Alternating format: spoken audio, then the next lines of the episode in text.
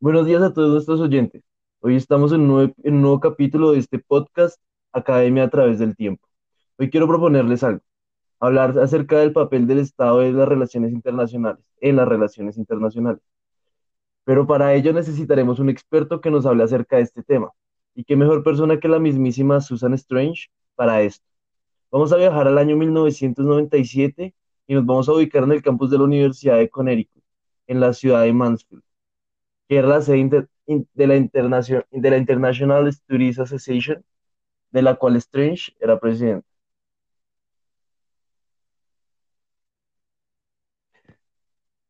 Bueno, al parecer todo salió bien. Ya estamos aquí en las instalaciones de la Universidad de Connecticut y nos dirigimos a la oficina de Susan Strange para proponer una entrevista en este podcast. Pase. Buenos días, señora Strange. Un placer conocerla. Quería saber si tiene un rato para hacer una entrevista. Por supuesto, ¿eres estudiante?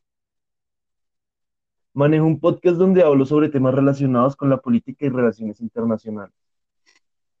Entonces sí, por supuesto. Dime qué quieres saber y con todo gusto te responderé. Quería centrar la entrevista en la publicación que realizó hace un año, La retirada del Estado, donde usted hace afirmaciones críticas y concretas. ¿Nos quisiera explicar, por favor, de qué manera su texto se separa de las teorías que hasta el momento han tenido mucho éxito dentro de los estudios de las relaciones internacionales? Bueno, antes que nada, mi objetivo principal con esta publicación fue demostrar que el Estado es una figura que progresivamente va perdiendo terreno en el ejercicio del poder en el campo de las relaciones internacionales. Con respecto a otras organizaciones que debido a diferentes factores han demostrado ser más efectivas que el Estado al momento de ejercer el poder. Hasta el momento, el estudio de las relaciones internacionales ha centrado su importancia en el Estado y cómo las decisiones meramente políticas pueden incidir en la política internacional. Esos factores que usted menciona se encuentran en la primera parte de su publicación, que son el de la seguridad, conceder y negar créditos, el conocimiento y la producción.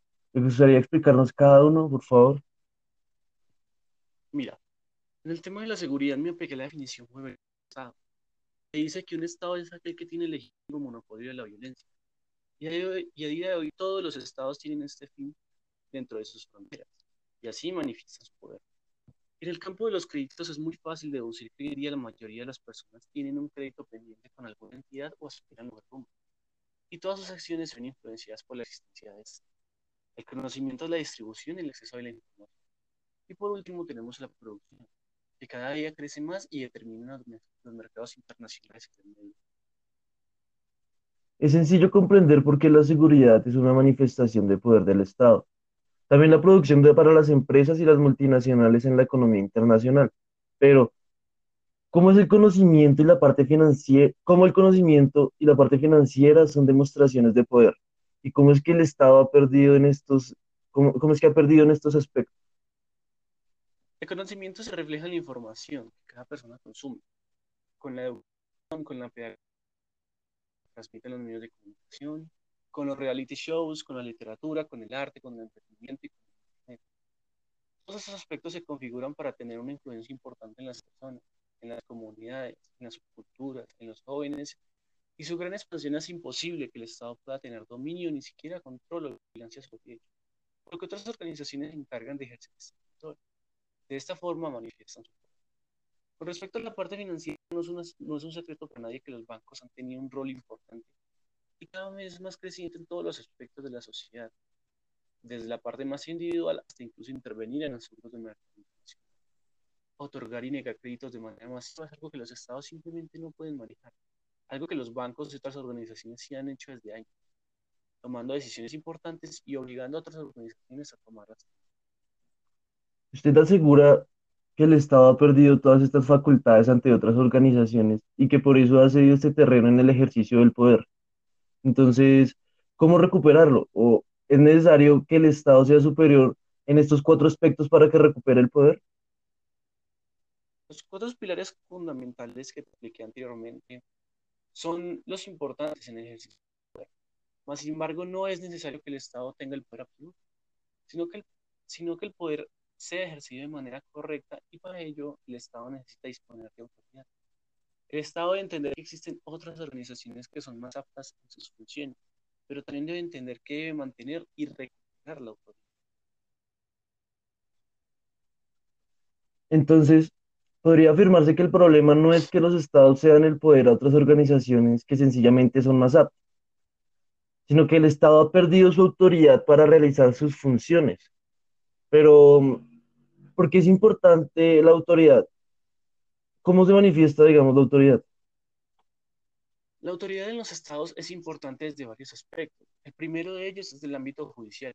Un estado debe ejercer su autoridad mediante el respeto de las leyes por parte de los ciudadanos, defender el territorio estatal de invasión extranjera, garantizar un buen despliegue de la economía y determinar normas y lineamientos claros para asegurar en el ejercicio del mercado de compradores, vendedores, arrendatarios y demás demandantes y ofertantes de servicios exista un equilibrio beneficioso.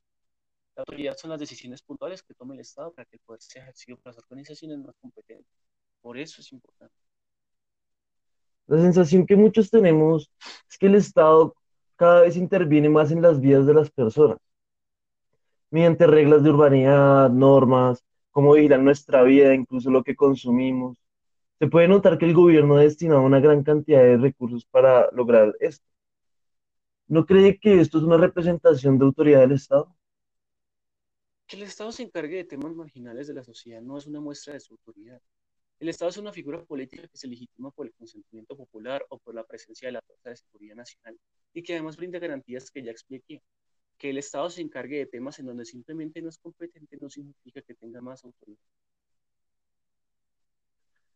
Ok, o sea, ya explicando lo que es la autoridad y tocando otro tema, me gustaría recordar el trabajo de un autor, Kenneth Waltz, que hace unos años publicó Teoría de la Política Internacional, un análisis muy detallado de cómo las estructuras son el pilar fundamental de todos los fenómenos que ocurren en el sistema internacional. Waltz afirma que las estructuras emergen de la coexistencia de los estados, pero que no pretenden formar esas estructuras, sino que sus intereses son meramente individualistas. ¿Qué opina usted de estas afirmaciones? Claramente conozco el trabajo de Waltz y valoro su publicación. Sin embargo, cuando él afirma que la estructura emerge solo de la coexistencia de los estados, choca un poco con lo que yo planteo en mi obra. Lo que yo trato de demostrar es que las estructuras de poder en la economía internacional no están limitadas por las relaciones que tengan los estados entre sí. Y no solo eso, sino que con el paso del tiempo emergen nuevas estructuras en el sistema internacional donde el Estado tiene un papel secundario. He sabido que antes el Estado tenía una gran relevancia en el mercado internacional, pero hoy en día es necio desconocer que son las empresas multinacionales en estas estructuras. En su obra usted afirma que los estados cada vez tienen menos autoridad porque la población ha perdido la credibilidad en el gobierno y también en la clase política. Pero, ¿cuáles serían los efectos o las consecuencias de que un estado pierda por completo esta autoridad? Expliqué por qué la autoridad es importante, pero en caso de que un Estado carezca por completo de autoridad, las consecuencias pueden convertirse en cismas políticos e incluso en conflictos civiles. En mi publicación lo expliqué y demostré cómo en varios países, sobre todo en Occidente, varias naciones han emergido buscando soberanía y desconociendo la autoridad estatal y desafiando las instituciones. Es que ser un tema de seguridad, es un tema de abandono por parte del Estado, como lo es en el caso de los kurdos y de varias comunidades del Pacífico. Ok, ya para ir finalizando, me gustaría traer a la mesa otro autor que es muy importante en el estudio de las relaciones internacionales, que es Robert, Robert que hace una década, que hace una década publicó Después de la hegemonía, donde explica de manera muy analítica los conceptos de armonía, cooperación y discordia, y cuando se presentan en las relaciones internacionales. ¿Qué opinión le merece la tesis de Keohane? ¿Qué tanto influyó las ideas de este autor en su publicación? El trabajo de Robert Keohane ha sido muy importante en el estudio de las relaciones internacionales. Incluso en mi obra lo cito varias veces para explicar el concepto de poder en torno a mis textos Estoy de acuerdo en gran, en gran parte con sus postulados de la importancia de la cooperación en la en mi opinión, sobre todo en materia de seguridad entre estados. Sin embargo, considerando que otorga una importancia significativa a los estados, sobre todo en el mercado internacional, donde las transnacionales cada vez y en manera paralela les ganan terreno. Ok, muchas gracias, Susana Strange, por permitirme esta entrevista. Para mis oyentes es muy importante que alguien como usted esté en nuestro podcast y les pueda explicar de primera mano su, pro- su propia publicación que ha tenido una muy buena acogida en la, en la opinión pública. Muchas gracias a ti por otorgarme este espacio para explicar mi obra. Y un saludo a todos sus oyentes que están interesados en mi trabajo y me alegra mucho que. Ok, muchas gracias.